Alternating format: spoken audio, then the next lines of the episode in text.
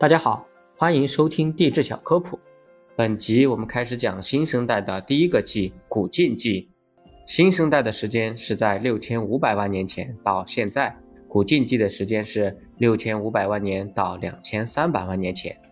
古晋纪在以前的地质学上叫第三纪。在该时期，非洲、南北美洲、亚洲大陆逐渐漂移到今天的位置，喜马拉雅山、阿尔卑斯山、安第斯山开始崛起。始新世初期，澳大利亚和南极洲仍然相连，同时温暖的赤道洋流汇入寒冷的南极水域，使得热量在全球范围内获得分配，从而保持全球的较高温度。但是在四千五百万年前，当澳大利亚从南方大陆中分裂出来时，温暖的赤道洋流开始偏离南极地区，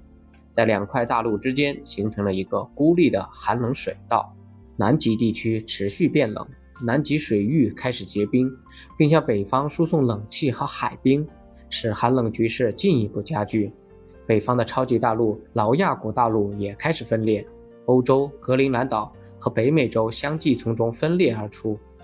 在北美洲西部，始新世开始了造山运动，在平原的抬升过程中形成了诸多巨大的湖泊，并进而沉积形成了绿河岩层。在欧洲，阿尔卑斯山脉的抬升将特提斯洋的最后残骸地中海包围，从而使特提斯洋最终消失，并形成了另一个浅海。这个浅海的北部区域分布着一系列的群岛。虽然北大西洋正在扩张，但是北美洲和欧洲之间仍然有路桥相连，因为两块大陆上的动物种类十分相似。印度次大陆持续漂移并离开非洲大陆，开始撞击亚洲大陆。喜马拉雅山脉开始形成，渐新世各大洲持续漂移向他们目前所在的位置，南极洲也越来越孤立，并最终形成了一个永久的冰封大陆。北美洲西部的造山运动仍在继续，非洲板块持续向北挤压欧亚板块，阿尔卑斯山脉随之开始隆起，并将特提斯洋的残余部分与大洋隔开。在渐新世早期。欧洲遭遇了短期的海洋入侵，这种状况在北美洲则较少发生。渐新世早期在北美洲和欧洲之间似乎仍有路桥相连，因为这段时期这两处的动物体系仍然十分相似。在渐新世的某段时间里，南美洲最终与南极洲分离，并飘向北美洲，这也使得南极洲环流得以畅通无阻，最终使南极大陆的温度急剧下降。该时期的全球气候较为多变，南北极先后发育出了大冰盖。由于古新世到始新世之间发生了极热事件，地球地质记录中出现最快的、强度最大的一次全球变暖事件，使得地球温度迅速升高。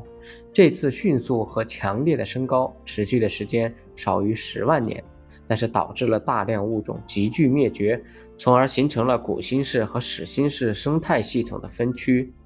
在始新世中期开始的气候变冷，致使了到始新世末期大陆内部开始变得干燥，在某些地区森林分布区域萎缩。此时新发展起来的草原也仅限于河岸和湖畔地区，还未扩展至平原地区和现今的热带和亚热带大草原地区。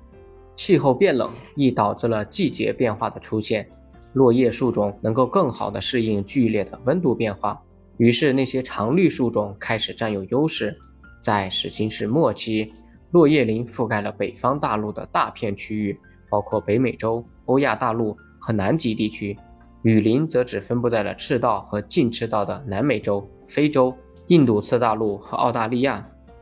在始新世开始时，南极大陆上还覆盖着大片的温带雨林乃至亚热带雨林，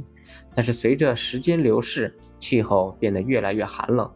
喜热的热带植物消失了。到渐新世开始之时，这块大陆上的植被变成了落叶林和广袤的苔原。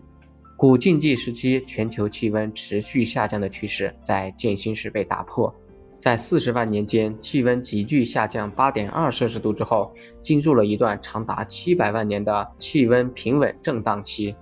渐新世时期的生态系统发生了一个重要改变，是草原在全球上扩张。而热带阔叶林则萎缩至赤道一带。古近纪动物界的基本特征是哺乳动物的迅速辐射演化。除了适应陆地生活的多种形式之外，还出现了天空飞翔的蝙蝠类和重新适应海洋中的鲸类。海生无脊椎动物中有有孔虫类、软体动物、六色珊瑚等。淡水的介形类已大量的繁殖。由于古地中海海区海象古近系中常含有货币虫，所以在欧洲常称古近纪为货币虫纪。在植物界中，从晚白垩世开始占主导地位的被子植物更趋繁盛，植物分区更接近现代，森林不再一统天下，草本植物开始广布，地球上有了真正的草原。被恐龙压制已久的哺乳动物在古近纪开始爆发式的发展。哺乳动物牙齿分工明确，听觉和嗅觉灵敏，擅长维持体温，后代成活率高。附的图片中有古新世十二米长的探坦巨蟒，是历史上最大的蛇；还有体长八米、高九米的巨蜥，是有史以来最大的陆生哺乳动物。感谢您的收听，如果想了解更多地质科普，欢迎关注我的其他专辑。